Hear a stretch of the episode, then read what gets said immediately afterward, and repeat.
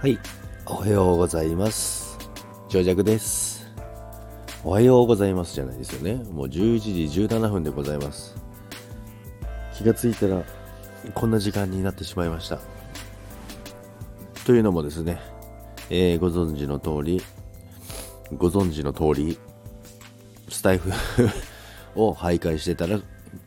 朝も、朝になってました。朝になってたというか、まあいろいろ収録したりとか、いろいろしてたんですけども、ということでこんな時間になってしまったんですけども、まあ家だと Wi-Fi なので